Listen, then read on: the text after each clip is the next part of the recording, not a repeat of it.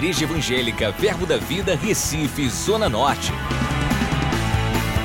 Você vai ouvir agora uma mensagem da Palavra de Deus que vai impactar sua vida. Abra seu coração e seja abençoado.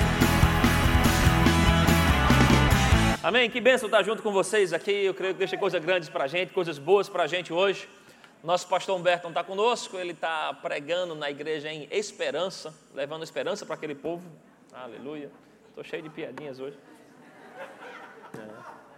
É. Eu, eu descobri essa semana que eu estou pregando bem para cachorro. Um irmão mandou um testemunho bem para cachorro. Ele tem um labrador. E Bali, Bali, né? E o Bali estava meio doente essa, essa semana, estava meio baleado. Estava meio mole, meio triste, meio doente. E o irmão disse que não sabia o que fazer e teve a ideia de botar uma pregação para a Bali ouvir. E botou uma pregação minha.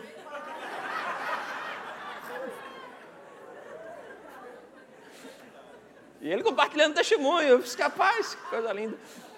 Ele que Bali estava meio batido, meio triste, com o olhar caído, sem as pernas bamba. Ele botou uma pregação, no meio da pregação, a pregação travou, o carro da internet estava fazendo download, e o Bali ficou nervoso, começou a latir para que ele viesse ajeitar a pregação. Aí ele foi lá, resolveu, o Bale ficou quieto ouvindo. Virou aquela noite, no outro dia o Bale estava correndo, pulando, saudável.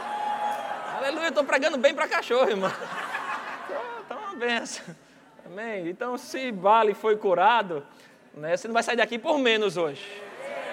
O cachorro saiu pulando, correndo, alegre, porque recebeu a palavra. Você tem que sair daqui no padrão maior. Em nome de Jesus, me ajuda aí. Me ajuda a te ajudar, amém? Então, nesse mês, dedicamos um. O pastor recebeu como instrução do Senhor trazermos alguns pontos onde nós devemos estarmos firmes em Deus. Firmes, firmes. Eu quero falar com você hoje sobre a firmeza na bondade do Senhor. Porque Deus é bom. Ele é o quê? Ele é bom. Aleluia.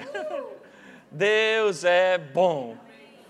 Amém? E isso é uma firmeza que precisamos ter, uma convicção em nossos corações, porque não é só uma afirmação, não é só uma ideia, não é só um vício de linguagem, dizer Deus é bom. E, mas, irmãos, o, isso podemos dizer que isso é a base da teologia básica. Né? A teologia básica, Deus bom, diabo ruim.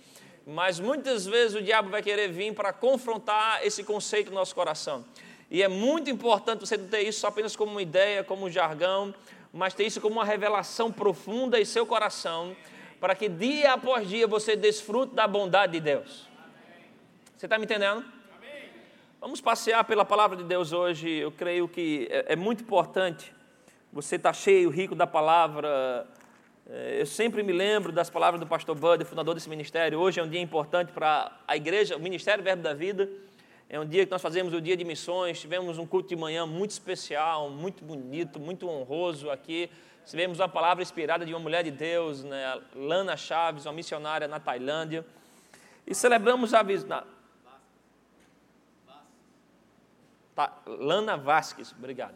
Uma missionária na Tailândia e ela compartilhou algo do Senhor aqui sobre a importância de darmos um sim a Deus. E Pastor Bud era um homem muito, de muita firmeza pastor Band, quando ele se parava para ouvir as pregações dele, não era uma pregação que trazia muitas informações novas. Até uma vez eu lembro que o ministério pegou uma mensagem dele de 25 anos atrás e misturou com uma 25 anos depois. E começava uma frase com uma 25 anos atrás e terminava com 25 anos depois. Era a mesma mensagem. Só que o que era impressionante, aquele homem, pastor Humberto, ele usa essa expressão, dizia, olha, pastor Bode prega isso aqui, mas o resultado ministerial dele é isso aqui porque a força da revelação que ele tem em cima daquilo.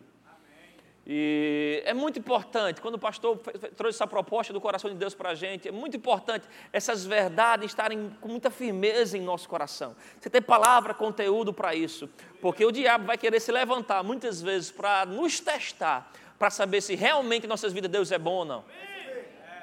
Jesus ele fala na parábola da, da ele está falando sobre a tempestade, em Mateus, tem aqui Mateus, só citando para você, Mateus 7, ele fala sobre os dois fundamentos.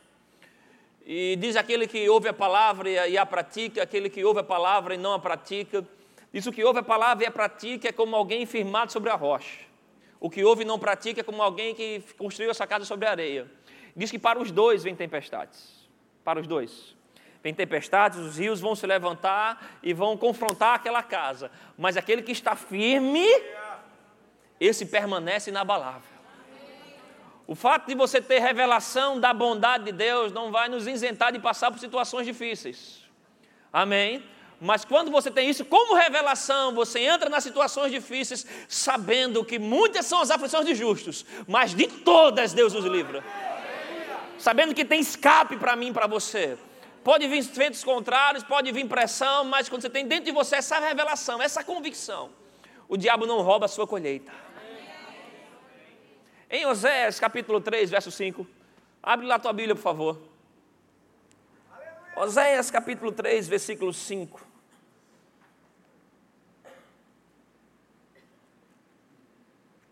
Uh, louvado seja o Senhor. Oh, aleluia. Oséias 3, 5 diz depois. Abaixa um pouquinho o meu retorno, por favor, gente. Oséias 3,5 diz: Depois tornarão os filhos de Israel e buscarão ao Senhor, seu Deus, e a, de, e a Davi, seu rei. E nos últimos dias, últimos dias, você crê que está nos últimos dias? Tremendo, se aproximarão do Senhor e da sua bondade. Um comportamento prometido para a igreja, para aqueles que têm temor ao Senhor, é que nos últimos dias aquilo que vai nos aproximar do Senhor, nos fazer buscar a Ele, é conhecer, reconhecer e desfrutar da Sua bondade. Deus é bom. Não deixe o seu sentimento lhe dizer o contrário, não deixe o diabo lhe dizer o contrário, não deixe as situações dizer o contrário. Deus é bom. Aleluia. A Bíblia fala ainda que a figueira não floresça que não haja fruto na videira, que o produto da vide, ou seja, que as árvores mintam, não dê o seu fruto. Ainda assim me alegrarei no Senhor. Cantarei para o Deus da minha salvação. Pode ser que as coisas não aconteçam do jeito que você imaginava, do jeito que você planejou. Pode ser que as coisas não estejam boas para a sua vida no momento, mas isso não quer dizer que Deus não é bom. O fato de conhecermos a bondade de Deus não vai nos deixar imune a situações, a problemas. Eles vão se levantar, mas quando você tem convicção no seu coração da bondade de Deus, haverá livramento em cada situação. Uma das histórias que mais falam comigo na Bíblia é a história de Daniel. Tem um filho com o nome Daniel, então eu tenho que estudar muito para poder falar para ele. E é interessante porque você olha Daniel na cova dos leões, um homem temente a Deus, desde a sua adolescência. Mas ele entrou, ele foi jogado numa cova dos leões. Eu fico pensando no que passa na mente de uma pessoa como aquela, da vida inteira dedicada ao Senhor, ser lançado dentro da cova, para passar por um tipo de pressão, de problema como aquele. Alguns poderiam dizer, ah, ele deve estar em pecado, ah, ele deve estar errado, ah, ele deve estar com alguma coisa errada, talvez não esteja dizimando, por isso está passando por um problema. Mas a bondade de Deus o encontrou dentro daquele problema. Dentro daquele problema. Você olha para os três amigos, Sadraque, Mesaque e Abednego, nem fala deles daquele problema. A Bíblia nem faz menção deles. Mas depois aparece para eles uma fornalha. Para os outros era uma fornalha, para eles ficou sete vezes pior. Alguém pode dizer cadê a bondade de Deus ali? Nesse momento nem fala de Daniel, só fala dos três. Daniel nem entrou na fornalha. Mas a Bíblia fala que eles passearam e quando entraram naquele fogo ardente, sete vezes pior, naquele problema grande, sério, tinha um quarto um homem andando com eles lá.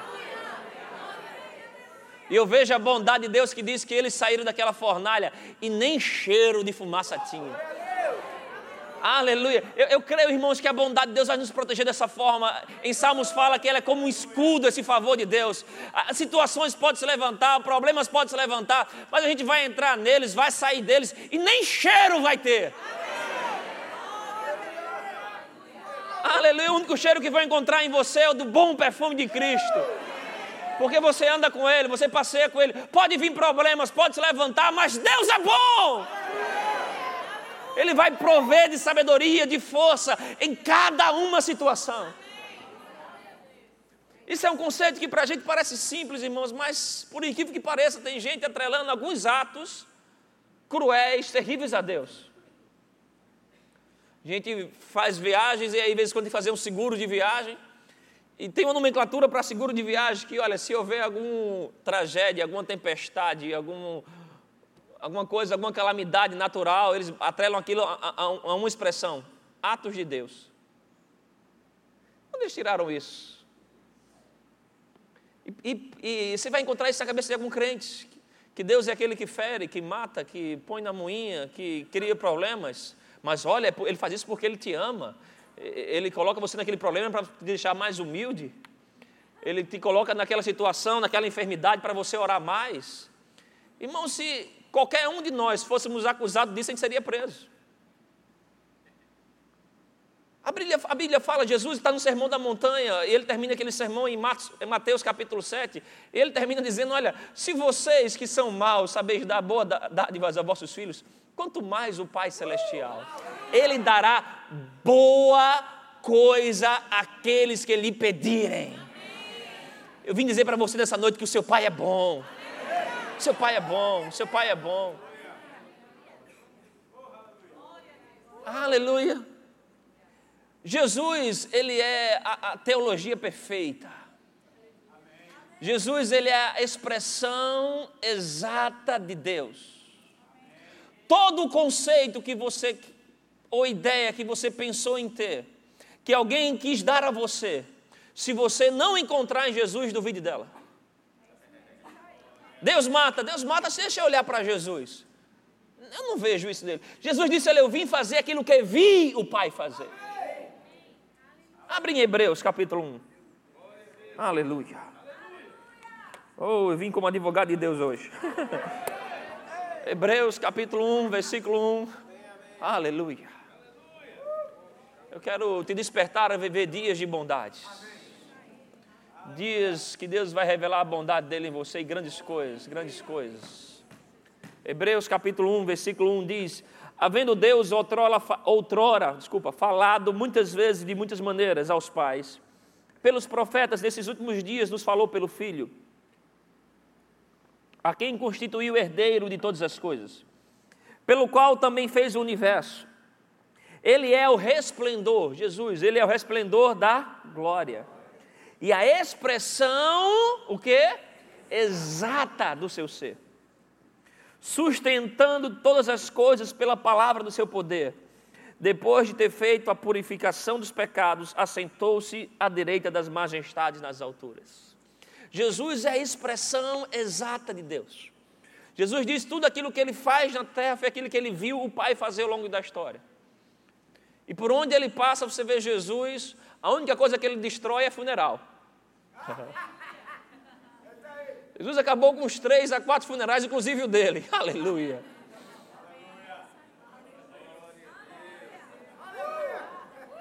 Aleluia. Você vê ele entrando em situações que tinha falta, mas porque ele chegou, provisão aconteceu. Situações que não tinham dinheiro para pagar impostos, mas porque ele chegou de maneira mais inusitada possível, aquela provisão financeira chegou. Casamento ia ficar triste, ia ficar murcho, porque não tinha o alimento necessário, a bebida necessária, mas porque ele chegou, aquilo que era necessário começou a acontecer. Jesus, ele é a expressão exata de Deus. Jesus veio revelar o Pai, e o Pai é bom. O Pai é bom. Toda boa dádiva, todo dom perfeito vem lá do alto do Pai das luzes. Tiago 1,17. Tudo aquilo que vem de Deus para mim, para você, é bom. O diabo vai usar ideias erradas, sugestões erradas, sentimentos errados. Eu sei o que é isso, embora isso já tenha palavra dentro da gente, mas todo mundo, ninguém aqui é imune à tentação. Eu estava lembrando do, dos momentos mais difíceis que eu e Rebeca passamos junto como casais.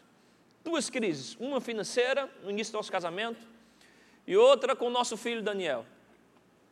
Nas duas vinha a sugestão e a pergunta: por que isso? Por que esse tipo de problema na sua vida? Você é tão bonzinho. Você é dizimista, você é organizado, você é uma pessoa que serve bem na igreja. Por que passando por problemas como esse?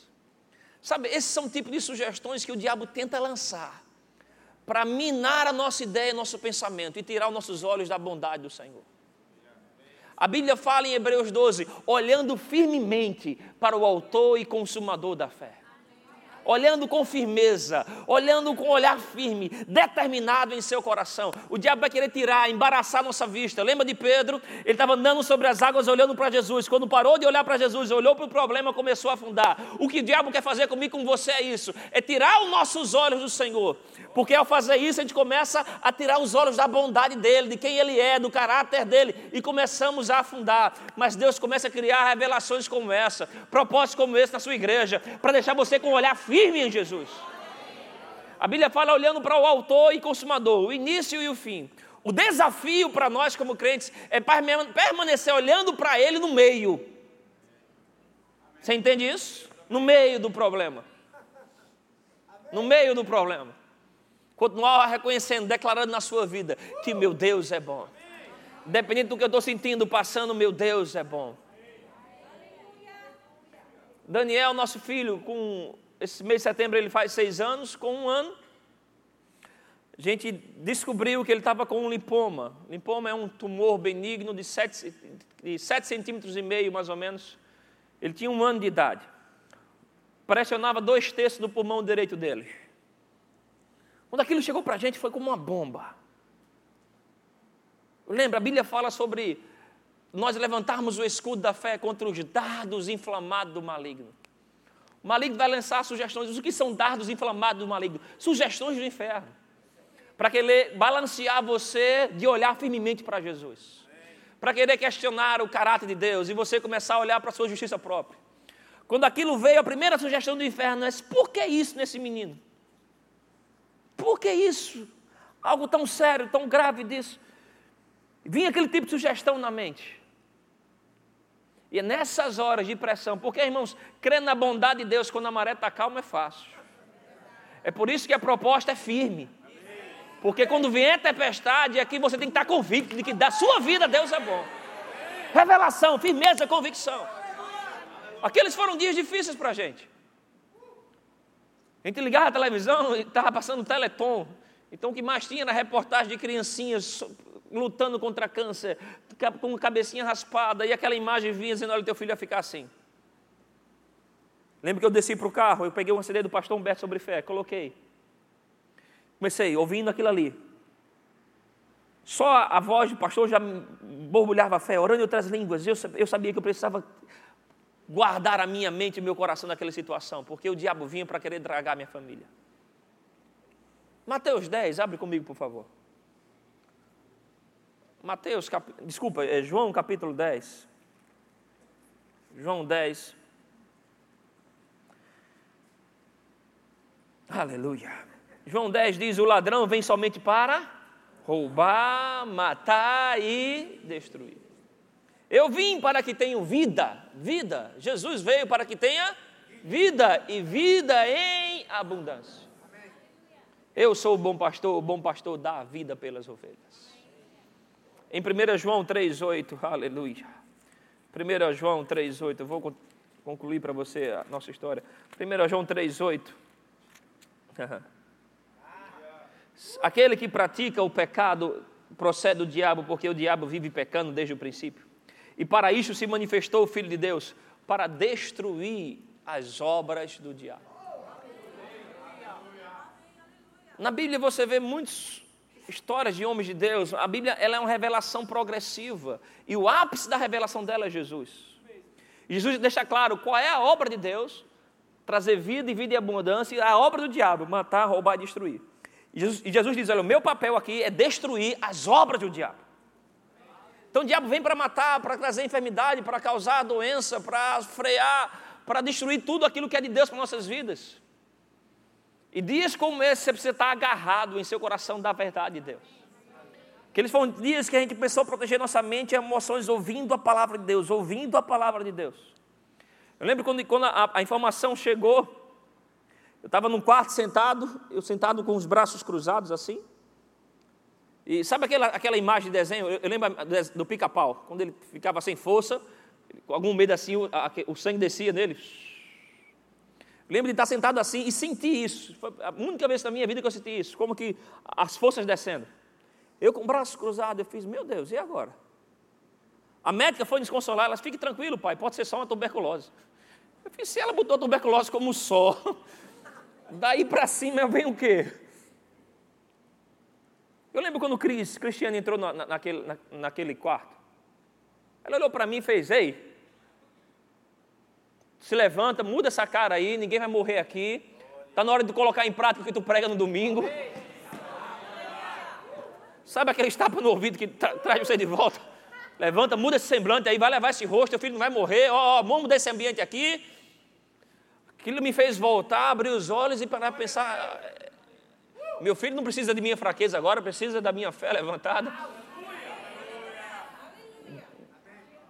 Dias como esse, o diabo quer tentar questionar a sua fé em Deus. Lembro que encontrei com Caio, descendo no hospital. Caio fez, Júnior, e como está Daniel? Eu fiz a paz. Daniel tem tanta promessa na vida dele que minha preocupação agora é que para cumprir todas as promessas, acho que ele vai precisar de duas vidas. E tanto plano de Deus que ele tem na vida dele. Eu olho para aquela situação, tem coisas que, que Deus vai. Quando você confia na bondade do Senhor, você vai vendo agir do Senhor em várias situações. Eu lembro do depoimento de três médicos, olha o que eles me disseram, três médicos diferentes. Um foi a pediatra que atendeu ele, ela, ela foi para mim, ela fez, olha, eu tenho 33 anos de, de pediatria, eu, eu, trabalho com projetos ligados com a ONU, então a gente tem acesso a muitos casos. Ela fez, pai, eu estou na medicina há muito tempo, mas uma coisa eu aprendi na medicina, tem hora que nossos limites se acabam, e tem momentos que parece que lá do céu Deus envia um anjinho para soprar uma ideia em nosso ouvido. E fique certo, pai, que sobre o seu filho foi um anjinho que mandou essa ideia soprar para nós encontrarmos isso e resolvermos logo isso. Porque a médica que descobriu, ela quebrou vários protocolos. Ela, ela disse: olha, aquela médica que descobriu isso, ela quebrou muito protocolo, ela beirou até irresponsabilidade, mas na medicina isso acontece. Deus manda um anjinho para soprar uma ideia. Pessoal, o médico que cuidou, o outro pediatra que cuidou no dia da, da, que foi retirar aquilo, ele chegou para mim, ele fez, como é que foi que vocês descobriram isso? Comecei a contar um pouco a história. Ele fez, olha, eu tenho 17 anos de pediatria, eu sou pai de quatro filhos. Aí ele olhou para mim e fez, você crê em Deus? O médico. Eu fiz, oxe, até me pagam para isso. Ele fez, como assim? Disse, não, eu sou pastor. Eles, ah, entendi agora. Ele fez a paz. Fique certo, pai, que Deus cuidou do seu filho. Porque o normal em casos como esse, quem tiver aí, é, é sequelas acontecerem, seu filho passar por debilitações, o coração dele ia ficar sufocado, o crescimento dele ia ser tardio. E para vocês descobrirem nesse momento, nessa hora certa, seu filho vai dormir hoje, vai acordar amanhã sem isso, vai nem saber o que houve, e o, a, o destino dele foi preservado. Pessoal. Uma outra médica cardiologista, a gente fazendo os exames com ele, ela fez: olha, a gente está na medicina há muito tempo, a gente trabalha com a ciência, mas uma coisa é certa: Deus existe mesmo.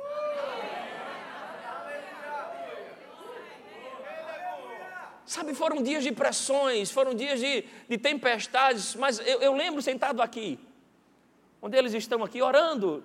Nós sempre orávamos na, na terça-feira de manhã aqui orando, orando, colocando diante do Senhor isso. Eu lembro de que eu tinha ido para casa um pouco dias antes desse, eu sentei no quarto de Daniel, na cadeira de balanço que tinha lá, e botei todos os livros de cura do lado. Eu disse, agora eu vou ler e vou arrebentar com isso, e pegando o livro de cura, e, e me entenda bem, acho, eu quero que você pegue isso com muito temor, e, mas eu, eu sentia como que Deus me reprovando. Eu fiz, mas a fé vem pelo ouvir, eu tenho que ouvir e agora eu vou ler e vou convencer Deus a curar o meu filho, vou convencer ele a fazer isso. E era como Deus estivesse dizendo: Olha, peraí, peraí, peraí. Você está querendo me convencer a curar o seu filho? Como se eu não quisesse? Antes dele ser seu filho, ele é meu filho. Não é porque você é bom e vai ter um bom desempenho lendo esse livro que eu vou curar o seu filho. É porque eu amo ele. Naquele dia eu entendi, Gálatas 5, 6, a fé que atua pelo amor. A gente sempre explicava sobre fé que atua pelo amor, pensando em, no seu desempenho. Ah, se eu perdoar, então a minha fé vai funcionar. Mas isso é o segundo passo do entendimento desse texto. A nossa fé funciona porque, primeiramente, existe um amor de Deus para com a gente. Porque a minha fé flui para os céus, é porque Deus nos ama, é porque Ele é bom, é porque Ele tem cura para nós. Comecei a entender isso. Deus não vai curar, Deus não vai liberar dos céus o que Ele quer fazer aqui na terra porque eu estou num bom desempenho, porque eu sou bom aquilo. Não, bom só há um e esse um é Deus. Comecei a entender, a Bíblia fala: quem nos separará do amor de Cristo? Será tribulação, angústia, perseguição, fome ou nudez, perigo ou espada? Em todas essas coisas somos mais do que vencedores por meio daquele que nos amou. Por isso eu estou bem certo que nem morte, nem vida, nem anjos, nem principados, nem coisas do presente, nem do porvir, nem poderes, nem altura, nem profundidade poderá nos separar do amor de Cristo. Daniel hoje está curado, não tem nada, não tem nem lembrança daquilo. Mas esse texto pegou forte no meu coração, a Bíblia fala em todas essas coisas. Ou seja, pode se levantar perseguição, pode se levantar dor, pode se levantar pressão, mas existe vitória para mim e para você. Só que a Bíblia fala em todas as coisas por meio daquele que nos amou, aleluia. Então, o meio de vir vitória para você, aleluia, é saber que Deus te ama e que Ele é bom com você. Em todas as coisas somos mais do que vencedores por meio, por meio daquele que nos amou. Então, quando você tem convicção de que Deus te ama, essa é a maneira de você ter vitória. Eu descobri que ser mais do que vencedor é você sair daquela situação com uma vitória e sair com algo a mais. Aleluia. Sair com uma experiência, sair com a revelação de que Deus te ama. Mais do que. Não é só ter vitória, é ter vitória e ter coisas a mais. É ter vitória e ter benefícios a mais. É, pode vir pressão, pode vir angústia, perseguição, mas saber que com você existe um Deus bom que protege, que cuida, que guarda você. Aleluia. Você passa por isso e sai com algo a mais. Aleluia. O que? Uma experiência com a bondade de Deus. O Pai é bom. Vamos lá em Salmos 34. Aleluia. Aleluia. Isso precisa ser muito real, precisa ser muito real em você. A ponto de mover o teu dia, os teus padrões de pensamentos. Aleluia vamos desfrutar daquilo que nós temos revelação de Deus, e essa é uma revelação fundamental. Se você não entende que Deus é bom e Ele é bom para você, aleluia, a sua prosperidade não vai funcionar, a cura não vai funcionar, a sua paz não vai funcionar. Deus é bom. Firmado nisso, convicto nisso. Ele não só é bom, Ele é bom para você. Salmos 34 diz, versículo 7. Salmos 34, verso 7. Aleluia. O anjo do Senhor acampa-se ao redor dos que o temem e os livra. Ó, oh, provai e vede que o Senhor é bom. Bem-aventurado o homem que nele se refugia. Temei o Senhor, vós os seus santos, pois nada falta aos que o temem. Aleluia. Verso 17. Clamam os justos, e o Senhor os escuta, e os livra de todas as suas tribulações. Oh, provai e vede. A Bíblia faz um convite para mim, para você. Vem desfrutar da bondade de Deus não é só ter uma teoria, não é só ter uma ideia. Vem desfrutar da bondade de Deus na sua vida. Vem experimentar Deus fazer intervenções em você, mudar a tua história, manifestar cura, paz, provisão. Ó, oh, provai e vede. Cristianismo não é uma religião, irmãos, não é uma ideia que a gente tem sobre Deus. Cristianismo é uma proposta de vida em fé. E essa vida deve fluir de você quando você tem convicção de que o seu Pai é bom. Coisas podem se levantar, mas ei, existe um Deus disposto a te alcançar. É impressionante como a Bíblia associa atos de bondade de Deus com o coração de pessoas que têm temor a Ele. Você vai encontrar mais de 50 textos. Eu encontrei mais de 50 textos que falam temor de Deus e bondade de Deus. O temor do Senhor operando em nossos corações. Deus se movendo para se revelar em quem tem um coração disposto a agradar a Ele. Em Atos 8 é interessante. Você vê Felipe, ele está pregando em Samaria, E um grande avivamento está acontecendo. Revelações tremendas, milagres, curas, pessoas batizadas. O maior mago, da, o cara que mexia com magia negra lá, o mais famoso, ele olha para Filipe e vê, rapaz, o que eu opero aqui é, é sobrenatural, mas o, o, dele é o poder é maior, eu quero o dele agora. Aí Deus chega para Filipe, manda ele parar tudo aquilo ali e manda ele ir para o deserto. Porque tinha um homem de um outro país que estava lendo a sua Bíblia. Deus fala para Filipe: fica aí. Se estima algo perto de 40 quilômetros de deserto adentro, a pé, calor. Esperando aquele homem passar, e a Bíblia diz que ele teve que esperar lá, não foi algo rápido.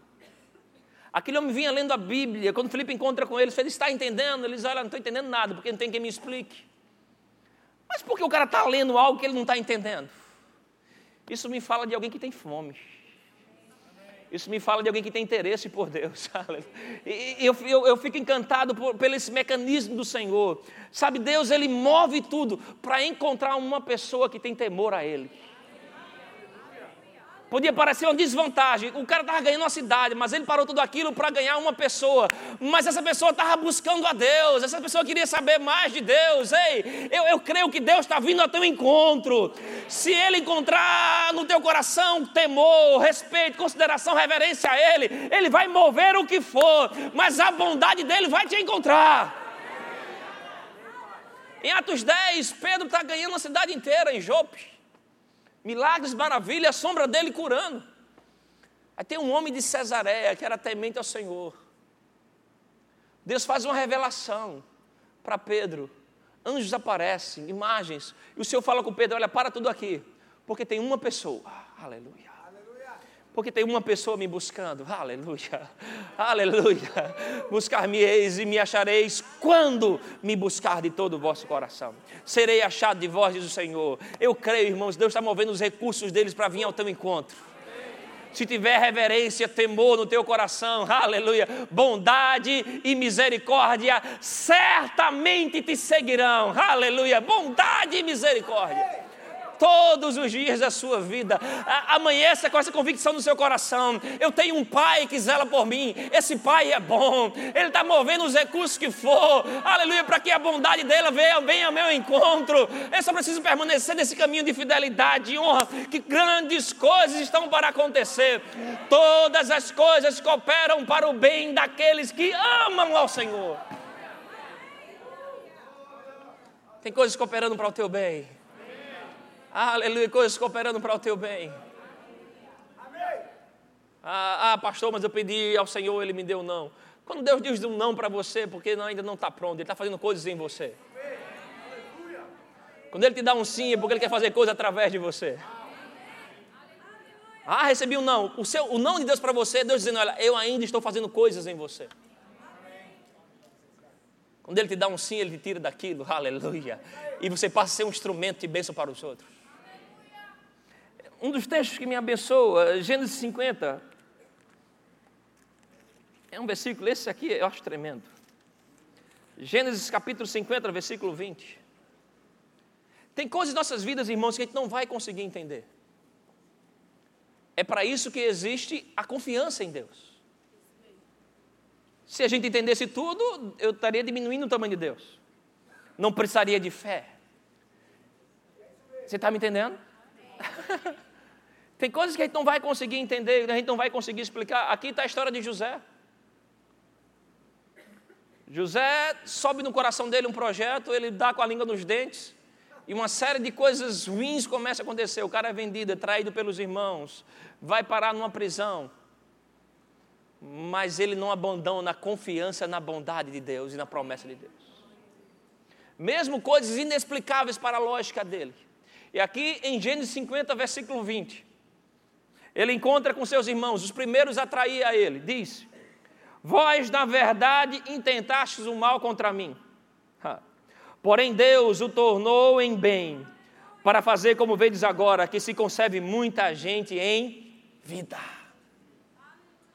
Tentaram mal contra ele, planejaram, projetaram mal contra ele, mas ele diz: Olha, eu confio no Deus, esse Deus é tão poderoso que ele pode pegar o mal que vocês planejaram, transformar isso numa bênção tão grande que até vocês vão ser abençoados. Deus é bom! Deus é bom!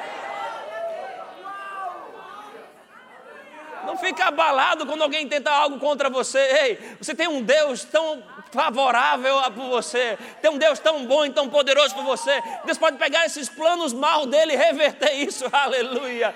E, e até e ele, ele não muda só a situação, ele muda você também. E você passa a ser um canal de bênção até para quem quis o mal para você. Deus é bom, irmão! Intentaste o mal contra mim, mas Deus é tão bom que Ele pegou a situação mal, reverteu numa bênção para livrar até vocês. Aleluia! Tem coisa que a nossa lógica não vai entender, mas permanece firme nessa confiança. Deus é bom e é bom para você. Deus é bom, Deus é bom, aleluia. Oh, aleluia. Tem um texto que eu, desde eu fui convidado para o ministério pelo pastor em 2009. E eu peguei esse texto como um, um texto, uma palavra rema para meu chamado, está em Jeremias 33. Já faz 10 anos que eu leio, declaro, falo desse texto nas minhas orações.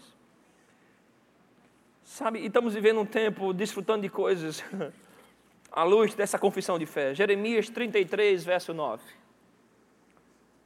Aleluia.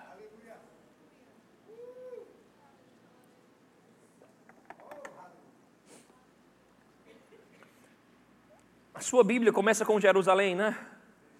A sua Bíblia deve ser reversão, revista corrigida, revista atualizada. A minha revista e revelada, ela começa com junho. Aleluia.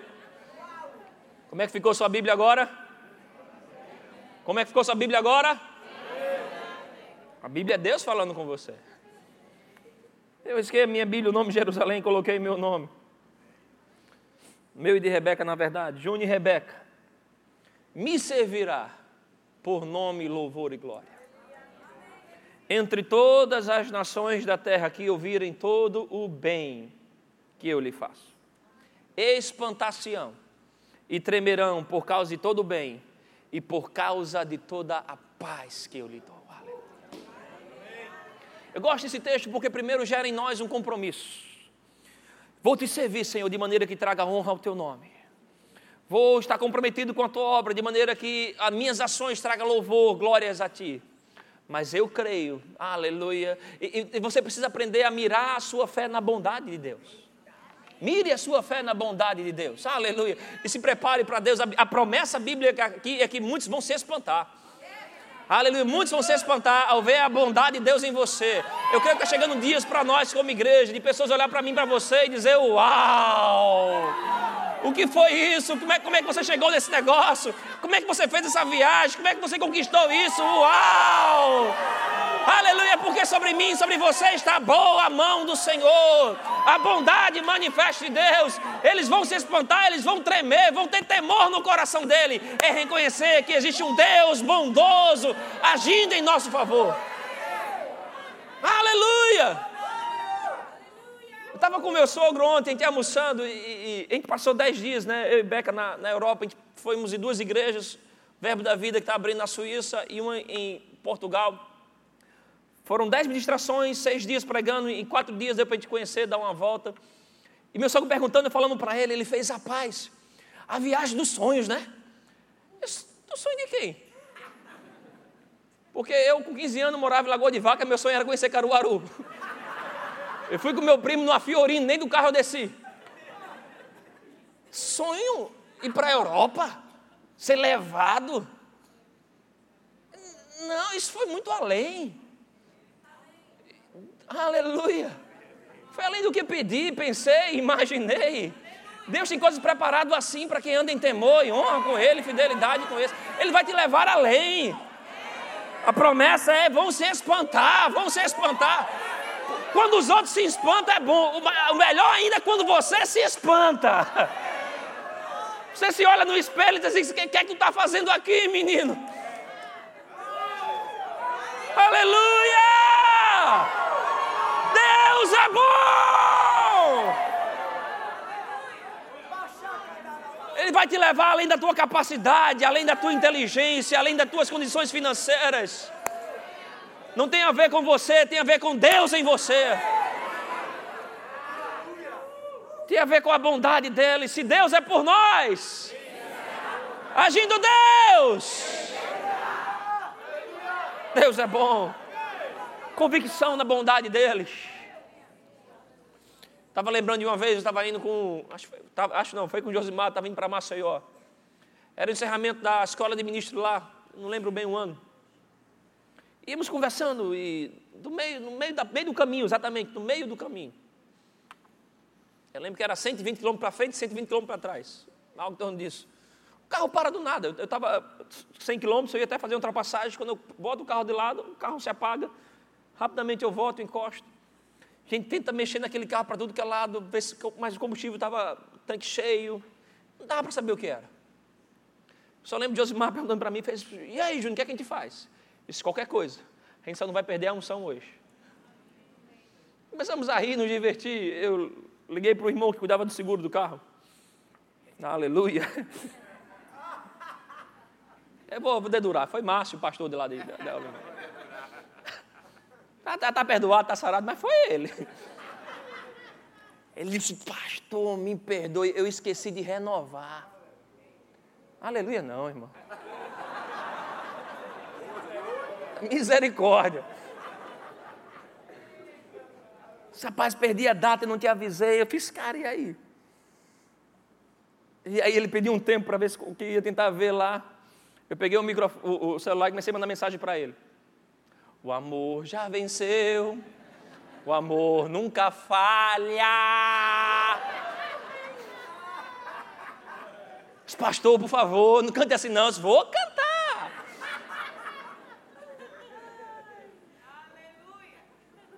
O pastor de Maceió, ele veio e conseguiu trazer um reboque para o carro. Eu lembro que ele foi o, o Emiliano com o Maísa, eles chegaram lá, gente rindo, brincando o tempo todo. E ele fez, ele, eles preocupados, eles, porque a gente estava lá quase mais de uma, uma hora e meia para duas horas parado lá. E ele fez, e aí, o que, é que a gente faz? Eu fiz, cara, o que, é que a gente faz? Josimar disse que aqui perto tem um, um, uma praia, aqui tem um restaurante que você come na rede. Você, você, não, você não senta, você fica deitado na rede. E ele serve uma lagostinha lá. Rapaz, o negócio pintado assim, tu, come deitado. Vamos comer lá. Ele olhou para mim, ele fez, é sério isso? Fiz, é sério, cara, a comida é boa. A gente foi para lá, eu fiquei deitado na rede comendo a lagostinha. E eles olhavam para mim preocupado, para mim, para Josimar. Ele fez, rapaz, isso é gente que está carro quebrado. Eu fiz, irmã, quem está quebrado é o carro, não eu. Saímos de lá, comemos, fomos para a oficina. Lembro que chegamos lá umas 5 e meia para 6 horas. Carro ainda estava em cima do reboque, tiraram. E eu expliquei a situação, falei que não era de, de, de Alagoas, de Pernambuco, e, e pedi para pelo menos eles olhar o carro. Eles olharam e fez, olha, a gente descobriu aqui uma peça e essa peça aqui a gente não tem aqui em Alagoas, não tem em Pernambuco, não tem no Nordeste. Ligamos para a loja de São Paulo, não tem. Tem um carro igual o teu ali, igual que a placa de, de, da, de Pernambuco também. Ele tem uma outra peça que está vindo da, da Coreia, era um carro coreano. E ó, o dele já está 26 dias ali esperando. Ele estava amarrado. Eu só tinha no meu coração. Eu lembro quando eu cheguei lá, o menino nervoso, eu sei, o que é que eu vou fazer aqui? Só vindo no coração, trate todo mundo muito bem. E tinha um senhor, passou assim, um, alto, forte. Ele era o chefe da oficina. Se você é o, o mecânico que eu sou, ele, eu dei um abraço nele. Isso é você que vai me abençoar hoje aqui. Ele, quando eu falei abençoar, ele encheu o peito. Ele fez, é, eu fiz, é. Ele colocou o mecânico lá e ficou lá procurando a peça e, e, ia pregar à noite. Estava chegando perto do horário do culto. Eu fiz, olha, não vai dar para resolver hoje. A mãe veio aqui agradecer a todos eles e fomos. Fomos, pregamos no culto. Era o encerramento da escola de ministro, foi maravilhoso. Dormimos na casa do pastor, não estava planejado para dormir, ia voltando naquela noite. Mas eu lembro quando amanheceu, eu, eu, lembro, eu, eu lembro de abrir os olhos, olhando para o teto da casa do pastor. Versículo de Lucas 1,35. Quando o anjo aparece para Maria: Alegra-te, muito favorecido. O Senhor é contigo. Aquilo entrou no coração, fiz, oh, aleluia algo bom vai acontecer hoje. Algo bom. Eu desci com aquele texto, lembro que a gente ficou tomando, parecia aquele café da manhã de novela. Aquele suco de laranja bonito, amarelo, o sol entrando pela janela, um negócio diferenciado. Eu tenho aquela imagem da mente ainda. O pastor morava bem, uma casa boa. E eu fiz, rapaz, esse texto chegou no meu coração. Nós oramos na mesa em cima desse texto. Fomos para a loja, chegamos na loja algo perto de nove, nove e meia. E a peça que eles diziam que não tinha no, no estado, no Nordeste, no Brasil, tinha que vir para. Eles estavam dentro do meu carro colocando aquela peça. Eu não tenho a mínima ideia de onde ela surgiu. Quando saiu dali, eu estava com a, a, mala do carro cheia de Bíblia, sai distribuindo Bíblia para os rapazes da oficina, também demos um, um bom valor para eles. Quando acabou aquilo ali, o pastor chega para mim e fez: Olha, Deus falou comigo para cobrir todos os gastos que você teve. Com o reboque, e até eu vi as ofertas que você deu, eu vou. A nota que tem no meu coração é cobrir todo o valor. Deus me disse para você não ter gasto nenhum nisso. Aleluia. Sabe, irmãos, a gente não está imune de que coisas se levantem, que coisas mais. A, diferença é como você encara esse tipo de situação. Não deixa um carro quebrado roubar a tua paz. Quem está quebrado é ele, não é você. Não deixe a situação financeira roubar a tua alegria. Aleluia! Desfruta da bondade de Deus.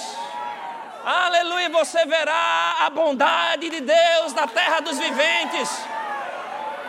Aleluia! Fala da bondade, confessa a bondade, chama a bondade. Deus é bom. Aleluia! Outro texto que eu abraço como confissão de fé está em livro de Esdras. Aleluia. Esdras capítulo 7. Esdras e Neemias são dois homens. Jerusalém tinha sido sitiada, dominada. Eles foram levados para uma outra nação, Babilônia. Eram homens que não tinham muita influência, não tinham muito dinheiro. Um era copeiro, o outro era um escritor, vamos dizer assim, cristão. E Deus fala com eles para voltar para Jerusalém, onde um ia restaurar a estrutura, o muro e a estrutura de Jerusalém, e o outro ia restaurar o templo. Eles não tinham dinheiro, eles não tinham influência, eles não tinham as conexões, mas tinha uma coisa que eles tinham e eles reconheciam em toda a situação: a boa mão do Senhor. Louvor pode vir.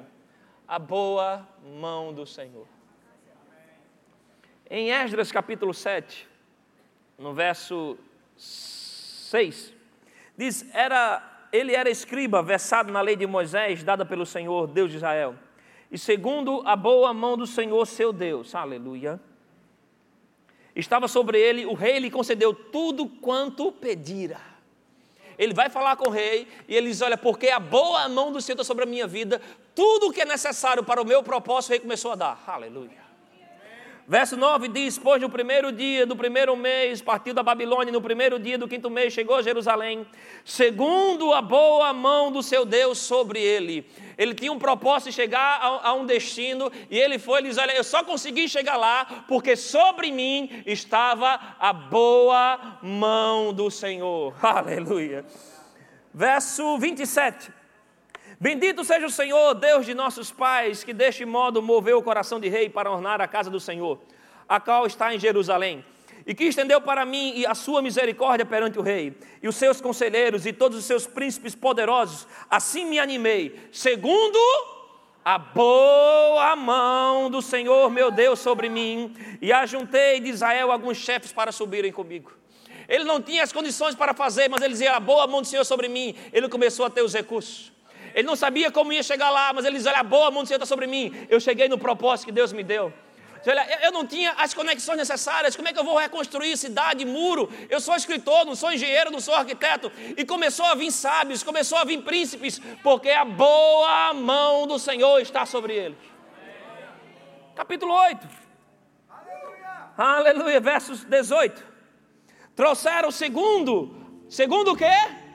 A boa mão do Senhor a boa mão de Deus sobre nós, um homem sábio dos filhos de Mali, filho de Levi, filho de Israel, a saber, Serebias, como seus filhos e irmãos, 18.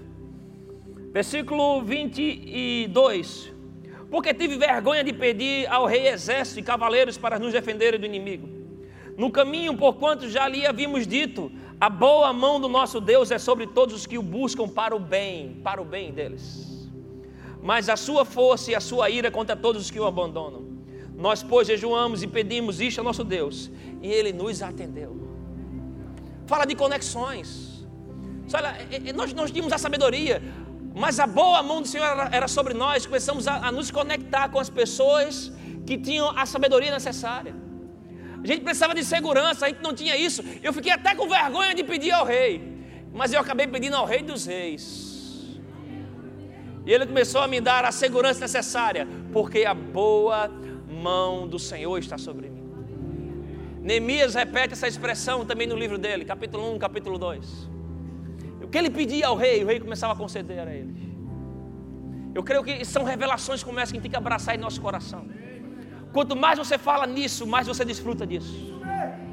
Esses homens entravam em toda e qualquer situação, reunião. Olha o que vocês precisam. Olha, a boa mão deixa sobre mim. Então, o, favor, conexões, recursos, pessoas necessárias. Aleluia. Deus começou a mover a boa mão do Senhor. Aleluia. Começou a mover. Eu creio que a boa mão do Senhor está sobre a sua vida. Eu creio que está vindo dias de espanto ao verem a bondade de Deus em você, ao verem tanta paz que o Senhor vai te dar, tanto shalom. Tempestade, meu irmão, todo mundo passa, mas o bom é que você passa, você não mora nele. Pode vir ventos contrários, mas a gente vai sair deles inabalável, firmado, com um sorriso no rosto, dando testemunho, dizendo: Olha, a boa mão do Senhor está sobre a minha vida. Aleluia. Não tem como evitar que se levante problemas, mas vou te dizer, tem como a gente ter escape em cada um deles. Pressões financeiras, saúde. Eu não sei o que, onde você entrou, que tipo de problema você entrou. Talvez você diga, pastor, eu errei tanto para entrar aqui. E se sinta culpado por causa disso. Eu vim te dizer, Deus não vai tirar você disso pelo teu mérito. É porque Ele, Ele, Ele ele é bom. Ó, oh, provai e vede que o Senhor é bom. Ó, oh, provai e vede que o Senhor é bom. Ó, oh, provai e vede, Deus é bom. Aleluia.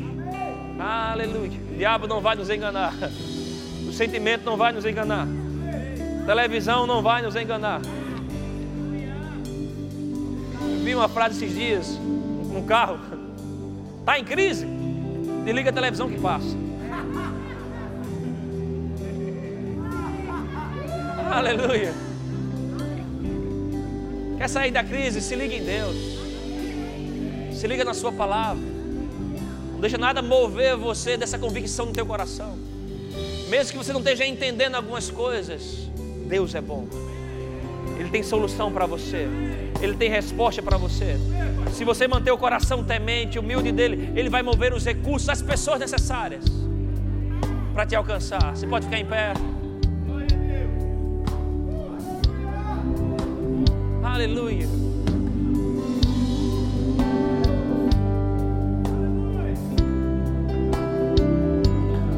Das histórias bíblicas que eu tenho grande admiração é a história de Elias e Eliseu. E a Bíblia fala de Eliseu quando ele encontrou uma mulher sunamita. Essa mulher trata ele com muita honra, com muita consideração. E libera recursos para ele, abençoa ele de tal forma.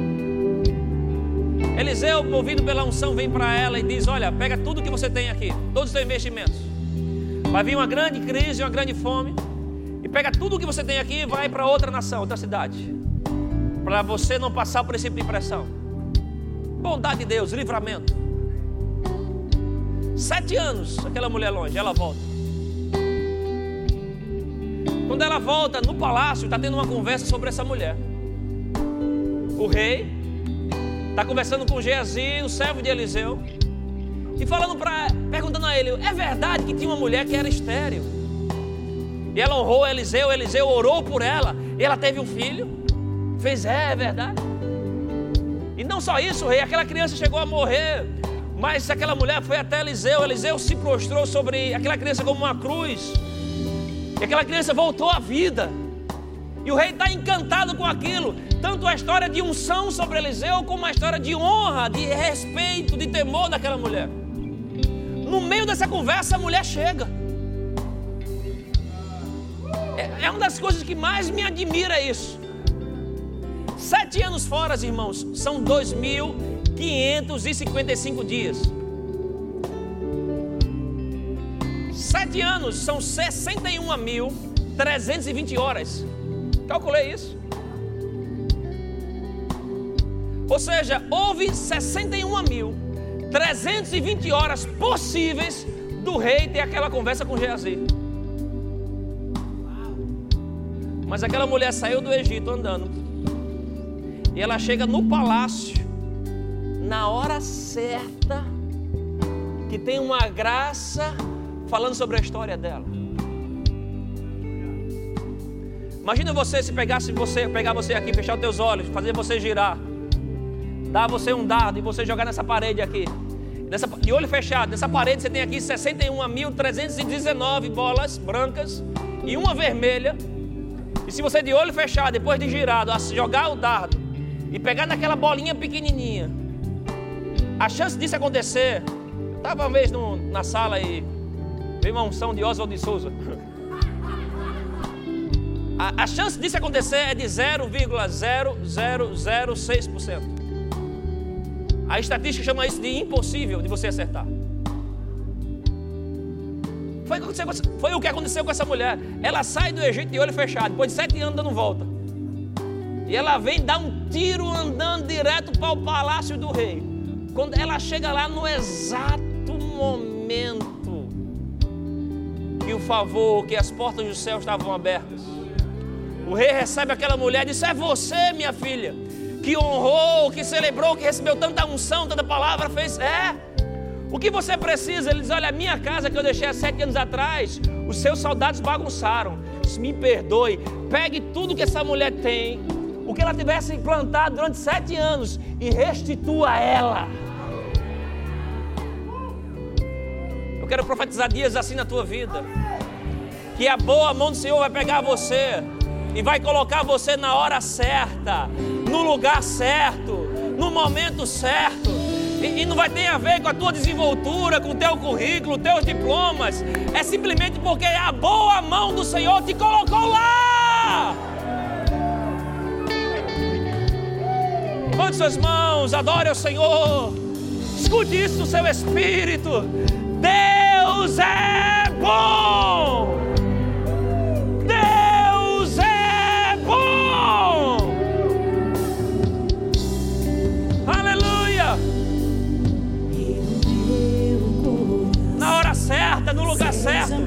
A boa mão do Senhor sobre a sua vida. Minha fonte eterna.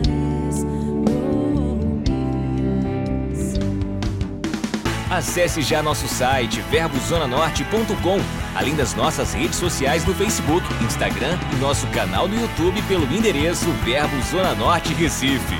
Ou entre em contato pelo telefone 81 30 31 5554 e seja abençoado.